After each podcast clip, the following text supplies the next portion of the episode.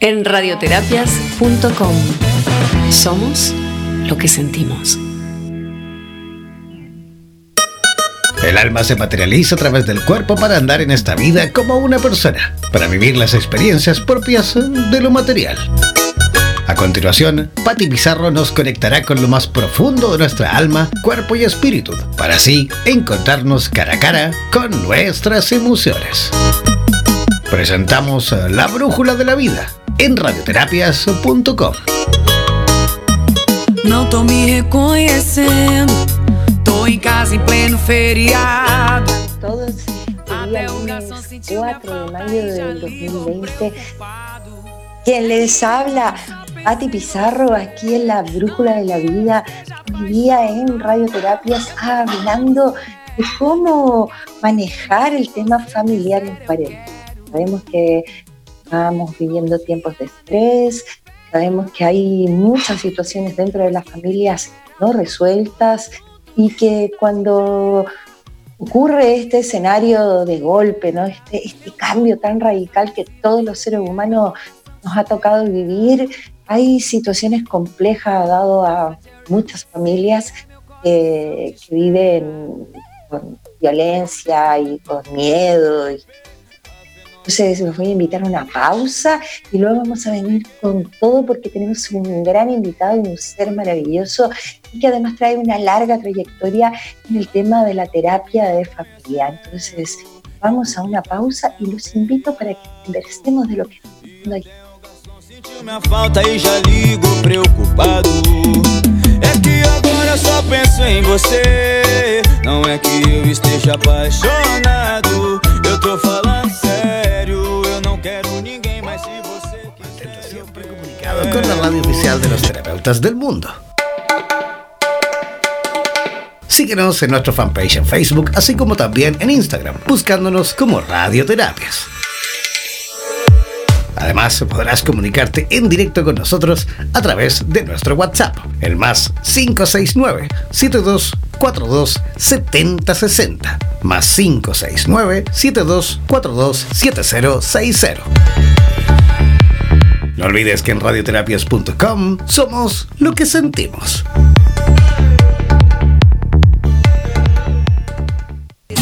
En radioterapias.com somos lo que sentimos.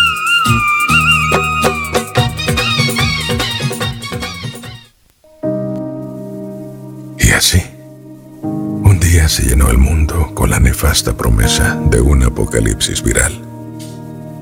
Y de pronto las fronteras que se defendieron con guerras se quebraron con gotitas de saliva. Hubo equidad en el contagio que se repartía igual para ricos y pobres. Las potencias que se sentían infalibles vieron cómo se puede caer ante un beso, ante un abrazo. Y nos dimos cuenta de lo que era y no era importante. Y entonces una enfermera se volvió más indispensable que un futbolista y un hospital se hizo más urgente que un misil. Se apagaron luces en estadios. Se detuvieron los conciertos, los rodajes de las películas, las misas y los encuentros masivos. Entonces, en el mundo hubo tiempo para la reflexión a solas y para esperar en casa que lleguen todos, para reunirse frente a fogatas, mesas, mecedoras, hamacas y contar cuentos que estuvieron a punto de ser olvidados. Tres gotitas de mocos en el aire nos han puesto a cuidar ancianos, a valorar la ciencia por encima de la economía. Nos ha dicho que no solo los indigentes traen pestes, que nuestra pirámide de valores estaba invertida, que la vida siempre fue primero y que las otras cosas eran accesorios. No hay lugar seguro. En la mente de todos nos caben todos. Y empezamos a desearle el bien al vecino. Necesitamos que se mantenga seguro. Necesitamos que no se enferme, que viva mucho, que sea feliz. Una paranoia hervida en desinfectante nos damos cuenta que si yo tengo agua y el de más allá no, mi vida está en riesgo. Volvimos a ser aldea. La solidaridad se tiñe de miedo y a riesgo de perdernos en el aislamiento, existe una sola alternativa. Ser mejores juntos. Si todo sale bien, todo cambiará para siempre. Las miradas serán nuestro saludo y reservaremos el beso solo para quien ya tenga nuestro corazón. Cuando todos los mapas se tiñan de rojo con la presencia del que corona, las fronteras no serán necesarias y el tránsito de quienes vienen a dar esperanza será bien recibido bajo cualquier idioma y debajo de cualquier color de piel. Dejará de importar si no entendía tu forma de vida, si tu fe no era la mía. Bastará que te anime a extender tu mano cuando nadie más lo quiera hacer. Puede ser, solo es una posibilidad que este virus nos haga más humanos y de un diluvio atroz surja un pacto nuevo con una rama de olivo desde donde empezará todo de cero. En radioterapias.com somos lo que sentimos.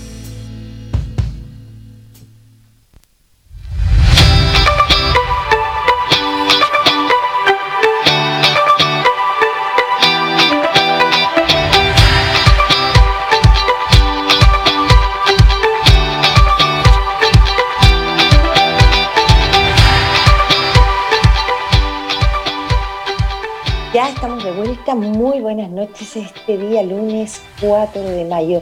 Vamos a cuarentena aún, están pasando cosas, ya llevamos varios días en todas nuestras partes del planeta, varios días encerrados, conectados con nosotros mismos. Y ocurre este escenario de, de lo que estaba ahí sin resolver, de lo que estaba oculto. Entonces tenemos un invitado hoy día a Daniel Riveros, que más allá de decirles quién es profesionalmente, es un ser muy conectado, sensible, índigo absolutamente, y que ya lleva una trayectoria a través de la mirada y la observación de las emociones, de la familia, de la empatía, y así, ¿no? De la psicología. Don Daniel Riveros, psicólogo, psicoterapeuta familiar, entre varias cosas más, porque es todo un personaje muy completo y lo vamos a invitar a conversar de hoy día, aquí y ahora, en la brújula de la vida. Vamos a hablar del manejo familiar en cuarentena. ¿Qué está pasando dentro de los hogares? Estamos preocupados. Daniel, ¿estás por ahí? Sí, aquí estoy. ¿Me, escucha, ¿me escuchas bien? ¿Se escucha bien? Muy bien, Daniel. Sí, muy bien. ¿Cómo estás, querido?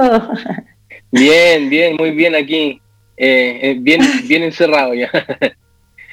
Pero bueno, sí, estamos, bueno, ha sido todo un desafío, lo que tú explicabas, eh, ha sido un desafío bien grande para la familia en general.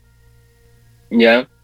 O sea, sobre todo cuando, cuando hablamos de violencia intrafamiliar, por ejemplo, que es algo que lamentablemente a nosotros nos ha tocado mucho observar ¿ya? Porque también en el fondo hemos venido como con el vuelo de esta sociedad un poco eh, violenta en muchos aspectos. Y, y, bueno, lamentablemente han ocurrido fenómenos bien, bien digamos, eh, penosos, producto de, eh, de muchas veces mujeres que están encerradas con su, con, con su pareja quien las agrede, ¿ya?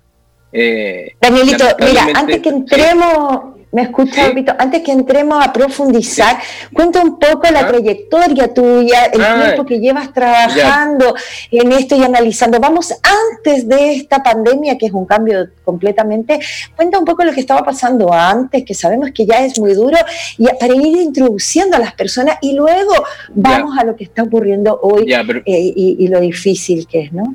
Ya, ya, perfecto. Eh, sí, bueno, eh, para hablar un poquito de, mí, como que yo me salto un poco esa parte, pero eh, yo, me he dedicado a, a, trabajar, bueno, llevo más o menos 12 años eh, trabajando como eh, psicoterapeuta familiar en distintos contextos, desde, desde trauma psicológico producido por maltrato grave, abuso sexual, por una parte, y por otro lado, psicoterapia familiar que en, contextos de alta complejidad, sobre todo trabajar con familias que donde adolescentes están como iniciando una carrera delictiva.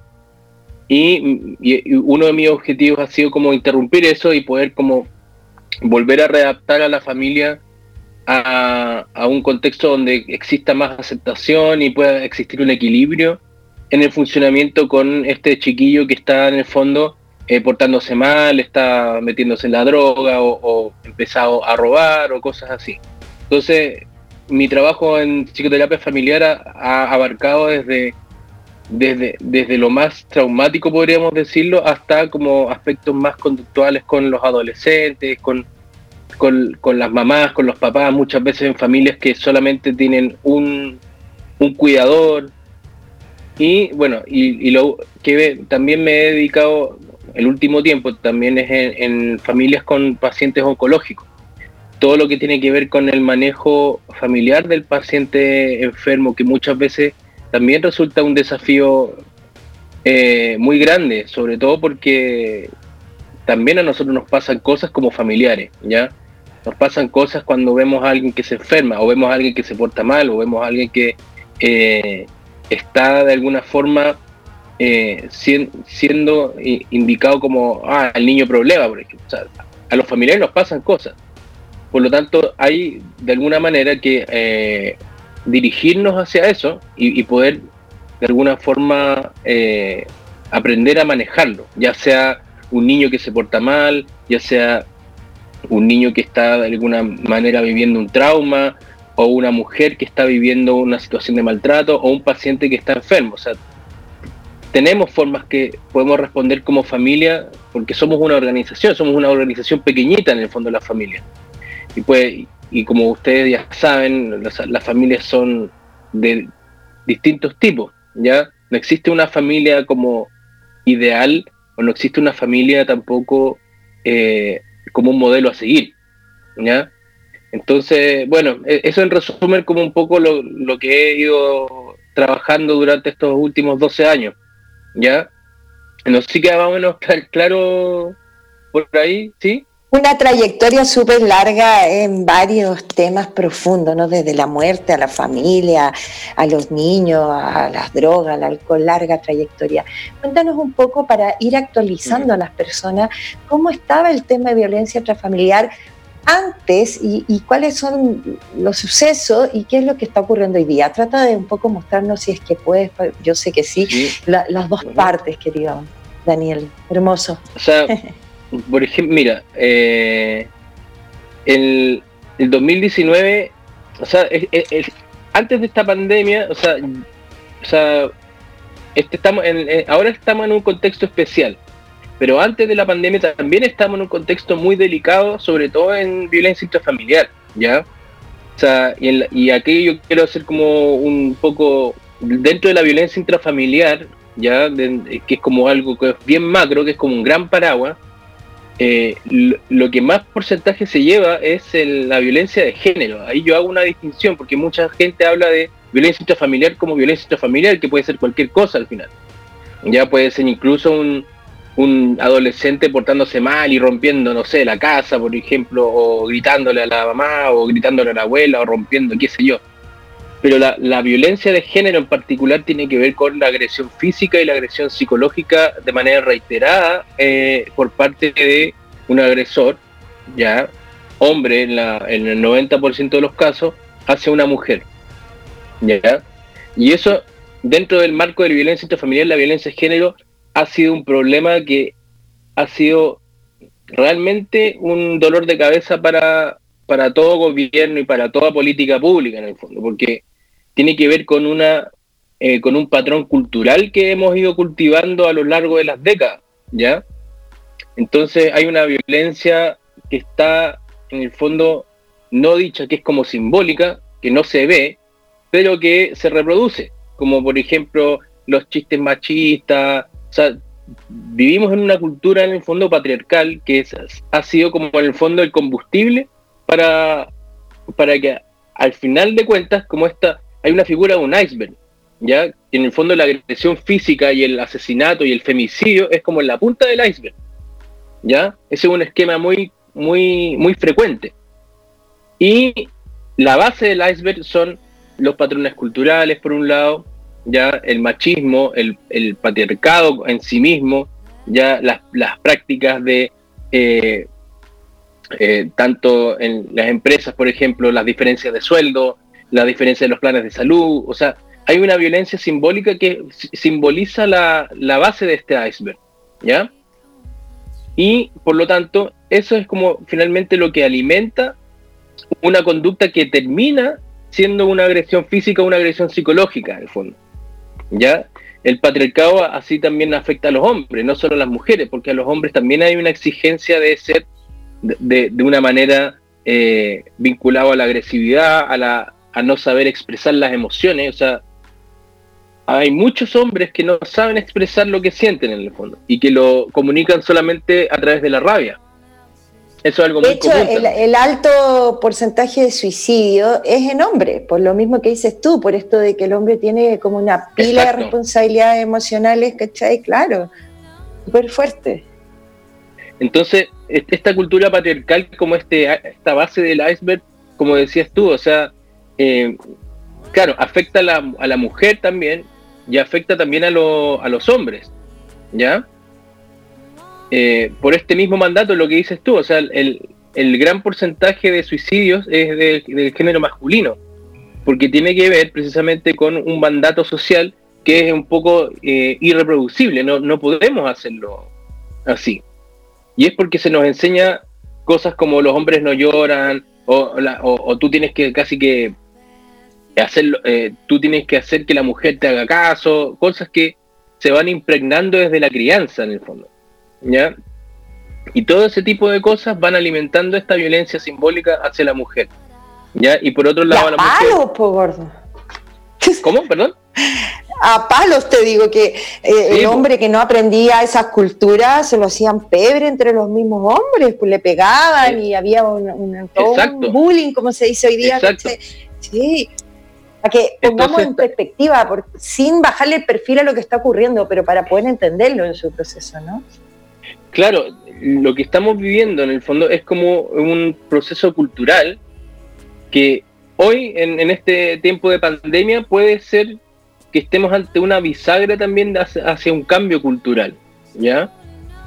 Pero claro, como dices tú, Patti, tenemos que entender como el contexto en el cual todo esto viene, en el fondo. O sea, eh, a, los hombres y a las mujeres nos han criado en la violencia, ¿ya? Y como nos han criado en la violencia, nos, da, nos, damos, nos, nos cuesta darnos cuenta que eso es algo eh, dañino, que eso es algo tóxico, que eso es algo nocivo nos, nos, nos cuesta darnos cuenta de, de, todas esas variables. En el fondo, lo que, lo que se llama la naturalización de la violencia. Los hombres, en el fondo, eh, terminan eh, creyendo que eso es lo normal, en el fondo. Tratar mal a alguien o decir un comentario despectivo o, decir una descalificación hacia su pareja, aunque sea una descalificación leve. Pero a los hombres se les enseña que eso es algo normal y a las mujeres, por otro lado, se les enseña también implícitamente que eso es algo normal de aceptar. Ah, no, si es que él es chistoso de esa manera, o él, tiene este tipo de humor, o él, él es un poco bruto para decir las cosas. Pero en el fondo lo que disfraza es una violencia tremenda, ¿ya? Que se va alimentando en el tiempo. Entonces, como dices tú, Pati, es, es, un, es un problema cultural acá. ¿ya? El problema acá eh, es del, es del patriarcado en sí mismo que afecta a tantos hombres como, las mujeres, ¿ya? Pero obviamente las que mueren a, causa del patriarcado en sí mismo son la mayoría mujeres, ¿ya? Y eso es como, y eso es como algo que nosotros tenemos que eh, eh, hacernos cargo como sociedad, ¿ya? Eh, el 2000, el 2000, a ver, el 2019 hubo 45 femicidios, ¿ya? O sea, solamente el 2019, acá en Chile, ¿ya? entre el, entre acá, acá tengo unos, unos datitos que quiero como ilustrar un poco como, como para, darnos cuenta de como lo grave que, puede ser eso. Eh, o sea, entre el, el, año 2010 y el año 2019 hay 412 víctimas de femicidio y eso es algo muy grande. O sea, y cuando hablamos de víctimas de femicidio, hablamos de mujeres que han sido asesinadas por sus parejas o exparejas. ¿ya? Eh, y es algo, algo gravísimo, o sea, entonces uno nos, nos preguntamos ¿cómo, llegamos a eso, como una gran pregunta. ¿Cómo llegamos, cómo llegamos a, como sociedad, soportar ese, ese grado de violencia extremo que termina en el asesinato de una mujer? ¿Ya? No, no sé si me, me, me explico hasta aquí como Perfectamente, muy profundo tema, sí. Vamos, sigue nomás, Daniel, está muy interesante. Gracias. Sí, entonces lo que lo que quiero como también hablar es que, es que nosotros tenemos que ir como bajando de a poco, como desde desde, la, desde el acto como cultural de, poner esto en la mesa como un problema cultural y por otro lado también ver lo que pasa al interior, pues o sea, esto es como varios, esto es como hablar de una de una cebolla, por decirlo así. O sea, como nuestra sociedad son como capitas de cebolla en el fondo. Donde el gran, la gran tela de cebolla, la, la que está ahí en la, en la parte más exterior del, de la verdura, ¿cierto? Es la que la que sustenta y la que la que soporta todo, todo el peso que está hacia, hacia el interior. ¿Ya? Si nosotros vamos sacando eh, telita por telita la cebolla, vamos de a poquito a, a, pelar esta cebolla, nos damos cuenta que en el núcleo de esta cebolla está la familia. Y, la, familia es la que incorpora todo lo que está, todas esas telitas de antes, las incorpora ahí en ese núcleo, de alguna forma. Por lo tanto, ¿cómo nosotros nos damos cuenta de eso? ¿Cómo nosotros incorporamos todo, todo ese gran sistema cultural, lo incorporamos en la crianza? Entonces ahí hay un, hay un gran desafío para nosotros los adultos, con nuestros niños, con nuestra descendencia, de poder de alguna forma criar de manera respetuosa y criar de manera también eh, liberadora, ¿ya? Liberadora en el sentido de que no podemos continuar reproduciendo los mismos mandatos sociales que han, que han hecho que exista esta violencia sistemática contra la mujer, ¿ya?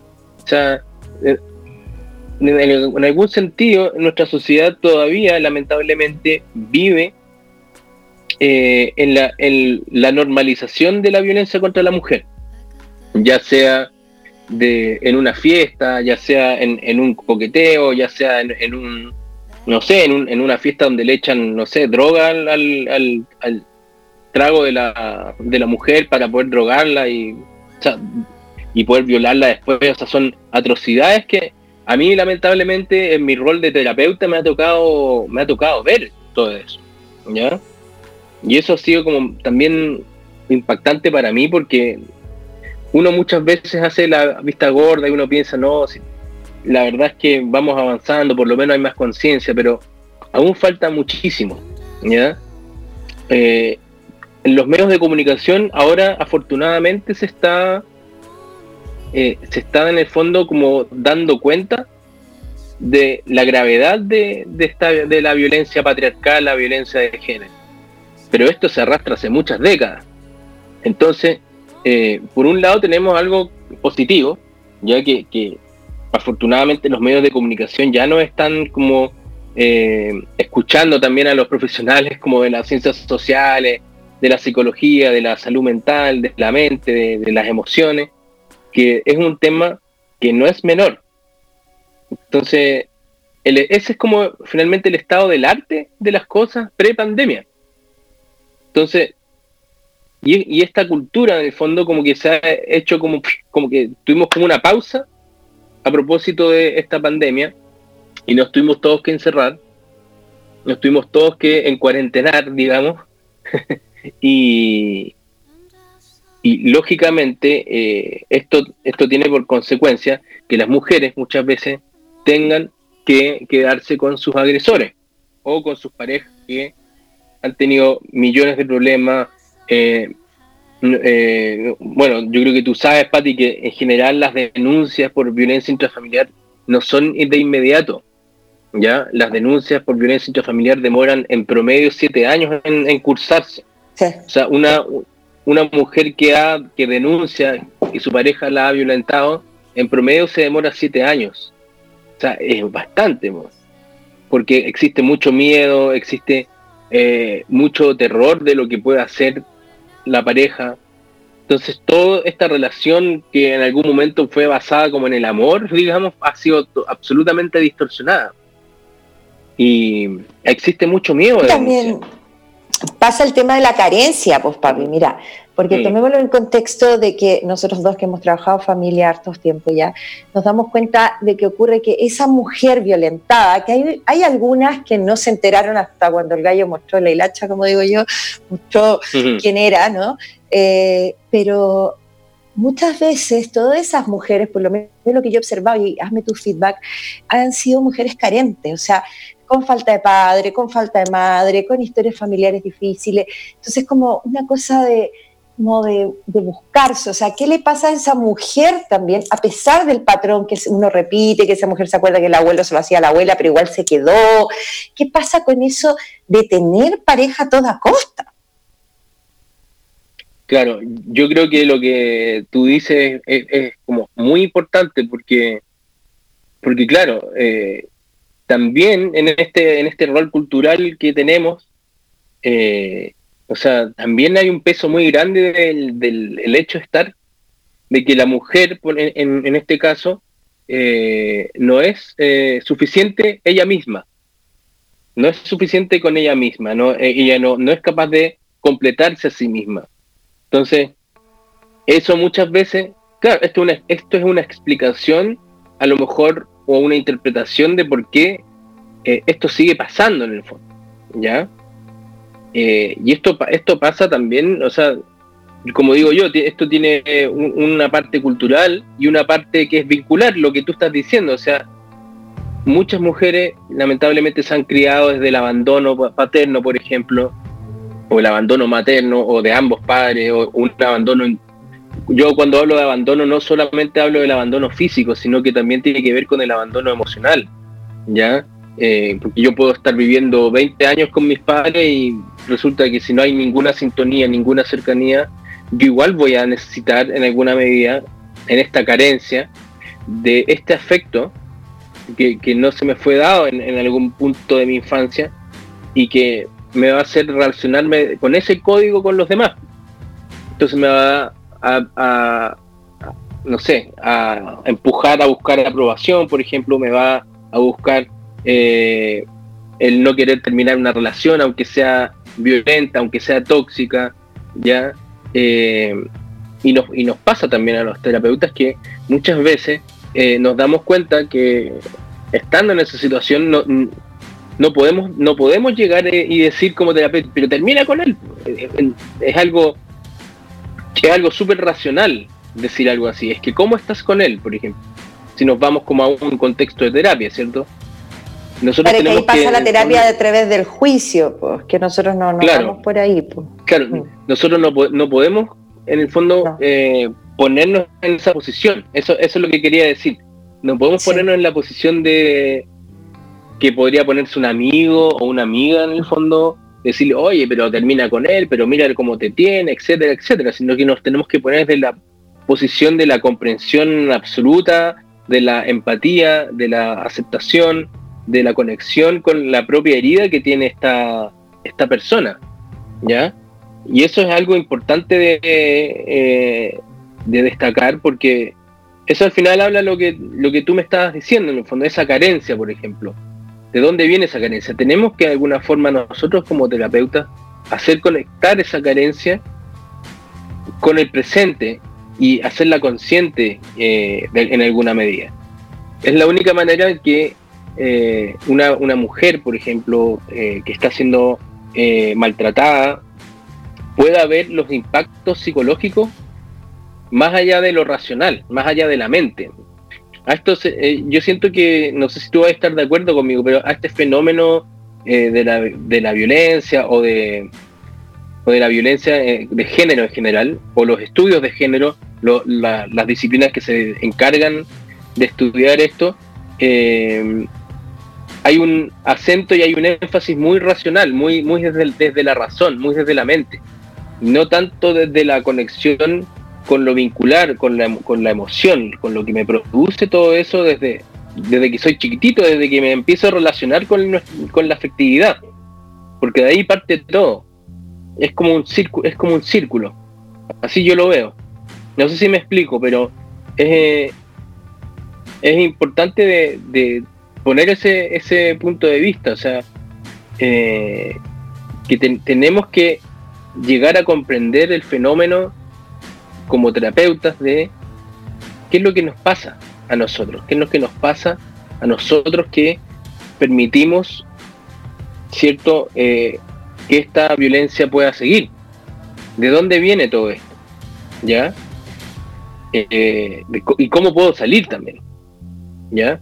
Entonces, son reflexiones súper profundas si uno se da cuenta, porque como, como decía anteriormente, tenemos que eh, darnos cuenta de que esto es algo cultural, ¿ya? Y como es algo cultural, en esta, la, tela de cebolla que envuelve la cebolla, digamos, eh, también desde lo cultural afecta la crianza, y de la crianza nos afecta, porque eh, si yo estoy criando y yo, yo, yo como padre o como madre no valoro o no tengo idea o no hago consciente, lo importante es estar presente emocionalmente con mi hijo o con mi hija, eh, si yo no sé eso, probablemente voy a seguir siendo alguien abandonador emocionalmente, por ejemplo.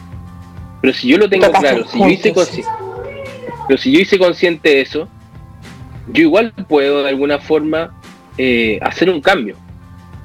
Y puedo mantenerme más presente, eh, poder mantenerme más en sintonía de que el amor no es, eh, no es un maltrato. Muchas veces también está ese mito de eh, en Chile que, hay un dicho que dice como quien te quiere te aporrea en el fondo, que es como que es una, noción súper errada y súper tóxica de lo que significa el querer o lo, lo afectivo. ¿ya? O sea, finalmente asocia la violencia con el amor. Y si te fijas también en las teleseries, en las series, en las películas, muchas veces eh, el amor está asociado a, la violencia, a la intensidad, al sufrimiento incluso. No está asociado a la aceptación incondicional, no está, no está asociado a la aceptación del otro, no está... El amor lamentablemente en la cultura lo ponen como asociado al sufrimiento. Por lo tanto, eso es tan grande que nos toca a todos en el fondo. Yo creo que todos en algún minuto tenemos en lo personal, eh, así como, pucha, ¿qué es el amor en el fondo? Como nos, nos duele en el fondo. Esto duele. Esto, entonces me duele, entonces, ah, estoy enamorado y es amor y todo eso, y uno se cuestiona todas esas, todas esas cosas. Pero en el fondo es reproducir también un patrón cultural que define al amor asociado al maltrato y define a los celos, por ejemplo, asociados al amor cuando los celos eh, son inseguridades, ¿ya? Son carencias, como lo, lo, lo, que decías tú anteriormente, o sea, eh, son finalmente... Eso, por eso es un punto súper importante, sí, Danielito, y eso es súper importante, disculpa que te interrumpa, pero para, estoy hablando como desde las mujeres, ¿caché? Cuando me miro desde la mujer, desde esa mujer que cree que si su hombre es celoso es porque la quiere, ¿cachai? Y, y, y, y, pararnos en ese punto y decir, no, ese hombre tiene, o, ese ser celoso, pongámosle hombre, o qué sé yo, porque la violencia transfamiliar hoy día no solamente se vive entre hombres y mujeres, ¿no? Tenemos toda la gama de homosexualidad y gay, qué sé yo, que también tienen violencia, yo atiendo bastante, tú sabes. Entonces, en base a esa situación de este, como decías tú, como de, de poder o de poseer, pero tiene que ver que la mujer entienda que esa carencia de ese hombre o de ese ser le va a provocar carencia a ella, entonces quiere más de eso. Claro. Sí, pues, absolutamente. Entonces, entonces, se genera, entonces se genera un, círculo vicioso al final. Entonces, lamentablemente nos tenemos que, nosotros al final, eh, como instituciones, como terapeutas, como psicólogos, que, o sea, tenemos que hacernos cargo de que también al mismo tiempo de poder aliviar un sufrimiento producto del maltrato a través de la terapia, también tenemos que hacernos cargo de poder transformar la cultura que no está de lo que está pasando. Y esto hablando de, como decías tú, o sea, no solo la violencia contra la mujer, sino que estamos hablando de violencia, de violencias en el fondo. Ya no estamos hablando de la violencia, estamos hablando de, las violencias que ocurren en pareja también. Y que eso también ocurre en parejas homosexuales, transexuales. O sea, entonces es, es un gran desafío al final, porque el, amor como posesión es, está arraigado muy fuertemente en, todos nosotros, ¿ya? Entonces tenemos que, en el fondo, este cambio cultural tiene que ir de la mano con un cambio en la noción de la cual nosotros definimos el amor de pareja. Y el amor de pareja es la transformación de eso, es la transformación hacia la aceptación incondicional del otro como legítimo otro con sus diferencias, ¿ya? No desde el querer hacer que esta otra persona sea como yo quiero que sea. Porque ahí se activan nuestras propias carencias en el fondo. Sino que es amar a una persona incondicionalmente tal como es y no querer cambiarla. Y eso significa aceptar los errores, aceptar, por ejemplo, que no me gusten algunos aspectos de esta persona, porque no existe alguien perfecto para en sí mismo. ¿Ya? Entonces es interesante a lo que hemos llegado en esta conversa, porque al final lo que estamos haciendo es, es como sacarle las, las telitas de la cebolla lentamente y llegar al, al, núcleo más importante, en el fondo que es, es como el amor y el vínculo. ¿Ya? Eh, y eso se nos cuestiona mucho también. Yo creo que estamos en, ante una gran presión, ¿ya? Para ponerlo un poco en el contexto de la cuarentena, ¿ya?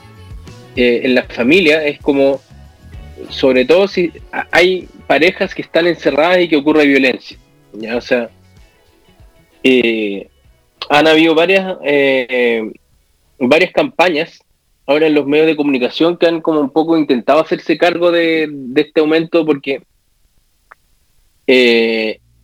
ha sido como bueno, yo, yo tengo acá algunas cifras como de, de, la, de algunos medios de comunicación. Eh, o sea, por ejemplo, en Providencia, en la comuna de Providencia, aumentaron en un, 500, en un 500% la cantidad de denuncias por violencia intrafamiliar. Solo en, la, solo en la comuna de Providencia, en la ciudad de Santiago. O sea, eso, eso es, es, es mucho, muchísimo. ¿Ya? Entonces tuvieron que obviamente reaccionar ante esto y poner un teléfono eh, de emergencia, algunas campañas que han sido como en, las redes sociales, pero en silencio, para que en el fondo puedan, eh, en el fondo no, levanten sospecha ante un posible agresor. Y, en términos generales, eh, las denuncias a nivel nacional han aumentado en un 70% a nivel general. Estamos hablando en Chile. Yo, entiendo que este programa sale para varios, para varios, para varios países, ya, pero. Sí, pero los otros está pasando lo mismo, sí. Eh, eh, claro. Vamos, eh, vamos la misma, claro. Yo me, imagino, yo me imagino que estos números en otros países de Latinoamérica deben ser muy, muy similares, ¿ya? por, por la misma razón, o sea, o sea, que han aumentado en un 70% las denuncias, es algo que se veía venir, ya por todo lo que hemos hablado en el fondo, que es como el estar en, esta obligación de estar encerrado, en, la obligación de estar como eh, pendientes de la rutina de, por ejemplo, los niños, que también es, otro gran tema, ¿ya? Y de cómo nosotros podemos distinguir esos espacios. O sea, hay algunas técnicas que se pueden ocupar para poner paños fríos, como en, la, en las familias, pero a, fin de cuentas, lo que nosotros eh, intentamos hacernos cargo es algo que va mucho más, va mucho más allá de, este encierro.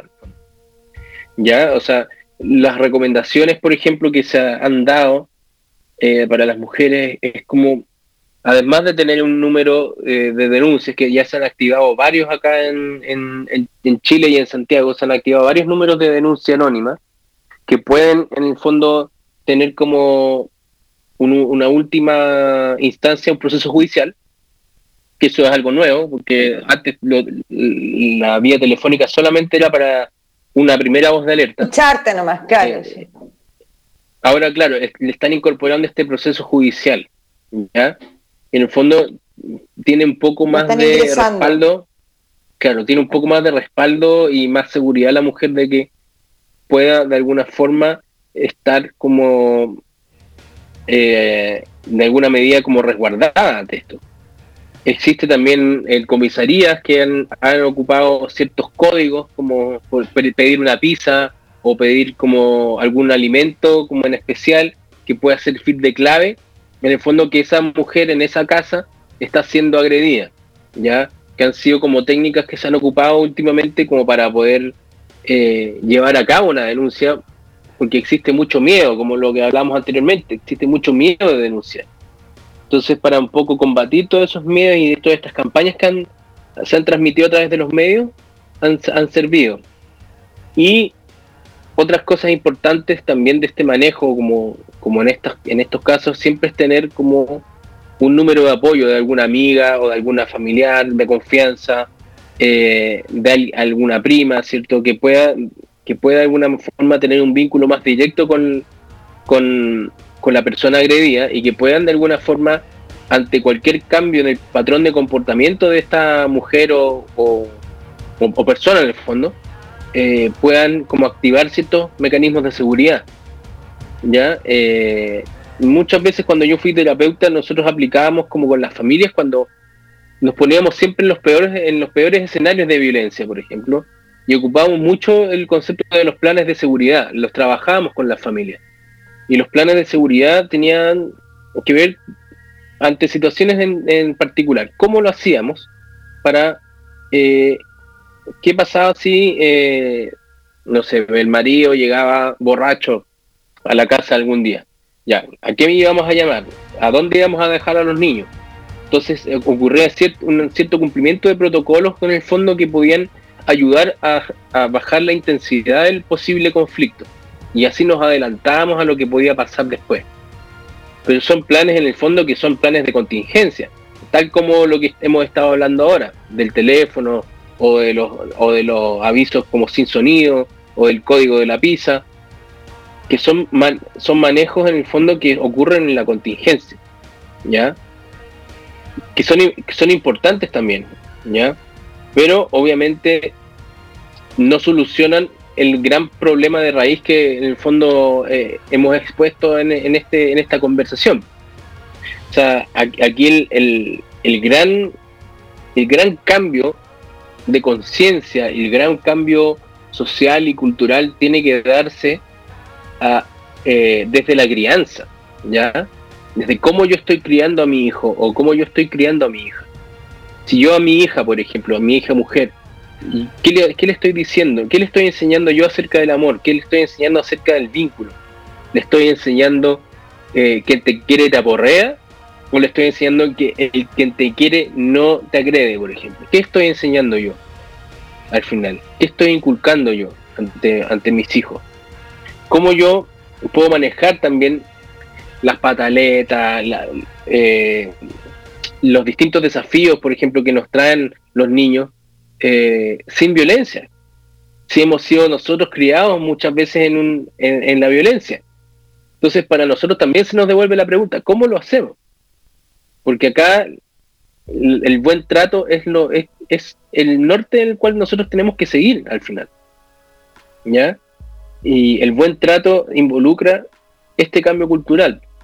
La crianza respetuosa, el buen trato, eh, significa poner límites también saludablemente. No significa la crianza respetuosa que hagamos todo lo que el niño quiera. Muchas veces me han, me han dicho, oye, pero entonces la crianza respetuosa es como eh, hablar de que el niño puede hacer lo que quiera. No, no se trata de eso. Se trata de poner límites de manera saludable.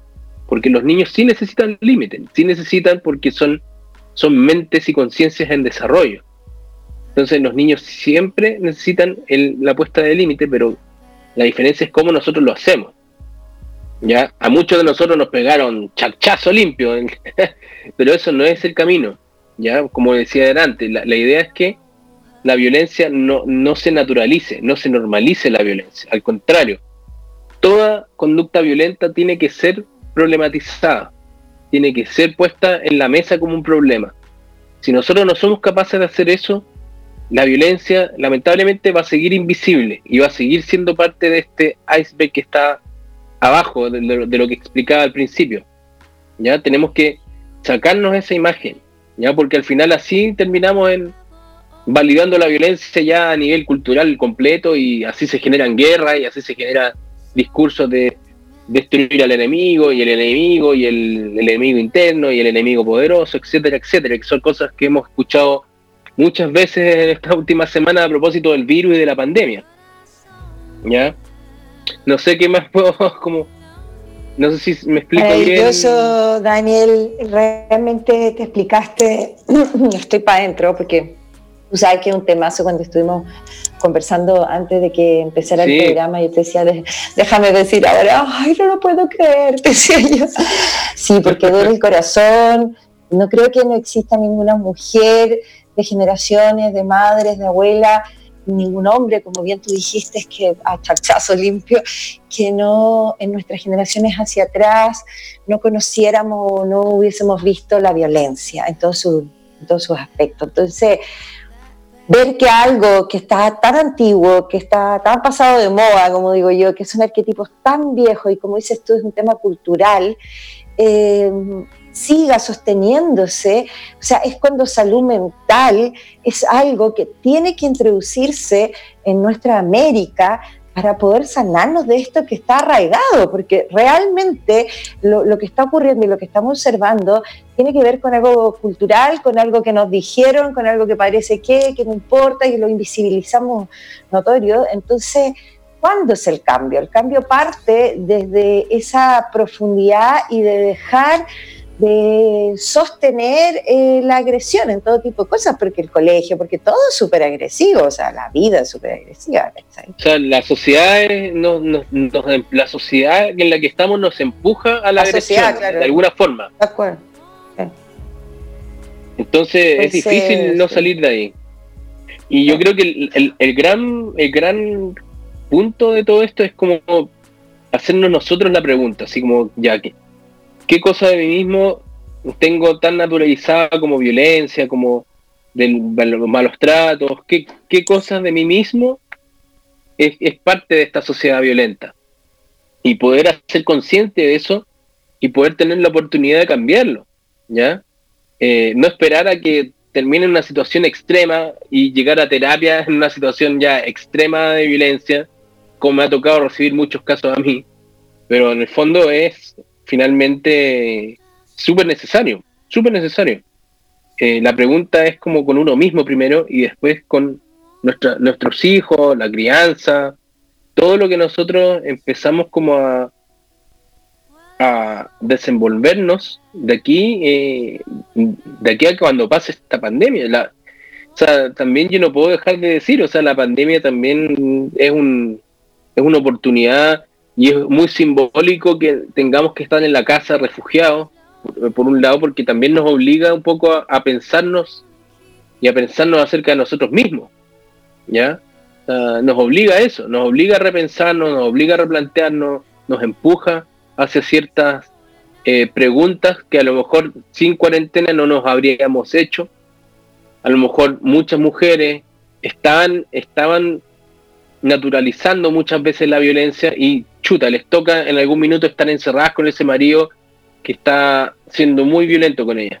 Y no lo habían dimensionado de tal forma hasta que estuvieran en la cuarentena. Y eso explica también el disparo de el, disparo de estas denuncias, o sea, que se hayan disparado en un 70%, es porque muchas personas no habían visto eso y pum, en esta cuarentena, chuta, oye, no me gusta esto que estoy viviendo, no me gusta esta relación, no me gusta esto que está, estoy viviendo, no me gusta todo esto esto, esto no es bueno para mí. O sea, existe ya, con ese número existe ya un indicador de un cambio de conciencia de por lo menos de personas que quieren salir de eso, que quieren salir de ese círculo de la violencia. No sabemos si lo van a, van a lograr, pero por lo menos existe una intención de muchas personas que antes a lo mejor de esta pandemia no, habrían visto todo esto. Entonces e, es, una oportunidad finalmente, ¿ya? O sea, esto no quita, esto no quita que eh, existan cosas que hacer como concretas, o sea, porque acá también hablamos de salvar la vida en el fondo. Pero existe también mucho más conciencia de lo que significa la violencia a propósito de esta, de esta cuarentena, ¿ya? Y, claro, o sea, nosotros ahí como terapeutas tenemos que apoyar esos procesos desde lo más concreto hasta llame a este, a este número, como a la pregunta más profunda, que es como, bueno, ¿y qué cosa estoy aceptando yo de esta violencia? ¿Por qué estoy naturalizando esto? ¿Por qué estoy normalizando esto? O sea, de ahí, claro, o sea, como digo, o sea, desde lo más concreto hasta lo más profundo. O sea, tenemos todas las telitas de cebolla ahí cubiertas. Daniel mío, en base a la hora que se nos pasó juntitos todo el programa hablando profundamente y te agradezco desde el alma, hablando de esta realidad y, nos vamos a tomar del lado positivo, tú sabes que esa es mi línea, nos vamos a tomar de que si la gente está llamando y está avisando, como bien tú lo dices, gracias por llevarme a ese lugar y sacarme de la angustia, como bien tú lo dices, mm. eh, es porque hay un cambio y porque los seres están viendo y porque sabemos que se puede vivir de otra manera. O sea, hay, algo está pasando. Son tiempos complejos a nivel de educación emocional porque es lo que carecemos. Como bien tú decías al principio del programa, los seres no sabemos comunicarnos y todo el problema parte ahí porque calladito es más bonito, como se dice en Chile y en varias partes más de América, ¿no? Y sobre todo a las mujeres. Entonces, vamos que se puede. Muchas gracias por acompañarnos. Eh, te voy a invitar claramente a conversar en próximos programas. Cuídate mucho. Muchas gracias por la invitación. Muchas gracias. Quédate aquí un poquito para cerrar, porque ya son las 21.56, así que muy agradecida a todos los que nos escuchan y nos acompañan. Hoy en día, hoy hablando ya de una cuarentena larga, hablando de lo que está pasando dentro de la familia, busquen ayuda, busquen red de apoyo, reconectémonos con esto que sí se puede. Eh, si no queremos que nuestros hijos vivan esta historia, no se la mostremos. Los niños aprenden por repetición, no por lo que yo le digo que no, no es que si yo le digo, no, mi hijito, mire, ¿sabe qué? Usted eh, no tiene que hacerle eso a las mujeres y él lo está viendo en su casa. O sea, claramente tenemos, apostamos a otro ser más maltratador porque lo está aprendiendo. Es importante ser sensato con nosotros. Es tiempo de caída de paradigmas. No, no existe ningún Dios castigador ni nada, por lo contrario. Y es momento de aprender y de reaprender emocionalmente y conectarnos con nuestras emociones para poder educar a nuestros hijos y los que vienen. Muy buenas noches, muchas gracias Radioterapia por como siempre por el espacio. Quien les habla, Pati Pizarro, búsquenme en mi Instagram y en mi Facebook. Desde el corazón, siempre desde lo más interno posible, con todo el respeto y el amor. Para ustedes, la brújula de la vida, nos vemos el próximo lunes. Muchas gracias y buenas noches.